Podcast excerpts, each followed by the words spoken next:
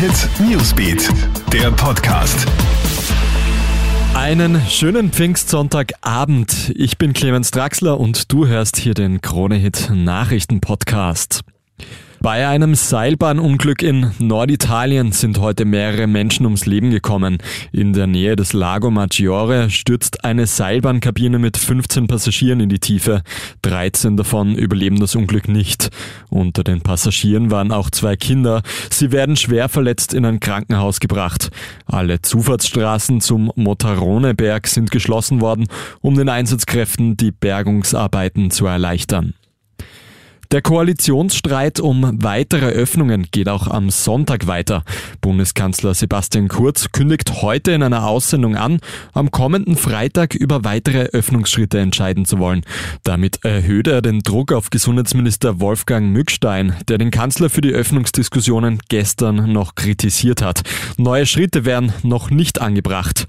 Die Türkisen werfen dem Gesundheitsminister jetzt mangelnden Hausverstand vor, während die Grünen ihrem Koalitions Koalitionspartner Fahrlässigkeit unterstellen. Österreich hat gerade erst geöffnet und schon wird überall wild gefeiert. Das erste Wochenende nach den Öffnungsschritten hat tausende Menschen zum Wiener Donaukanal getrieben. Am Samstag haben etwa 2000 Menschen das Lockdown-Ende gefeiert.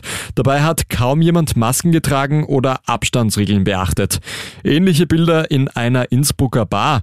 Die Polizei hat dort ein Lokal räumen müssen, in dem rund 300 Partygäste dicht gedrängt auf der Tanzfläche feierten.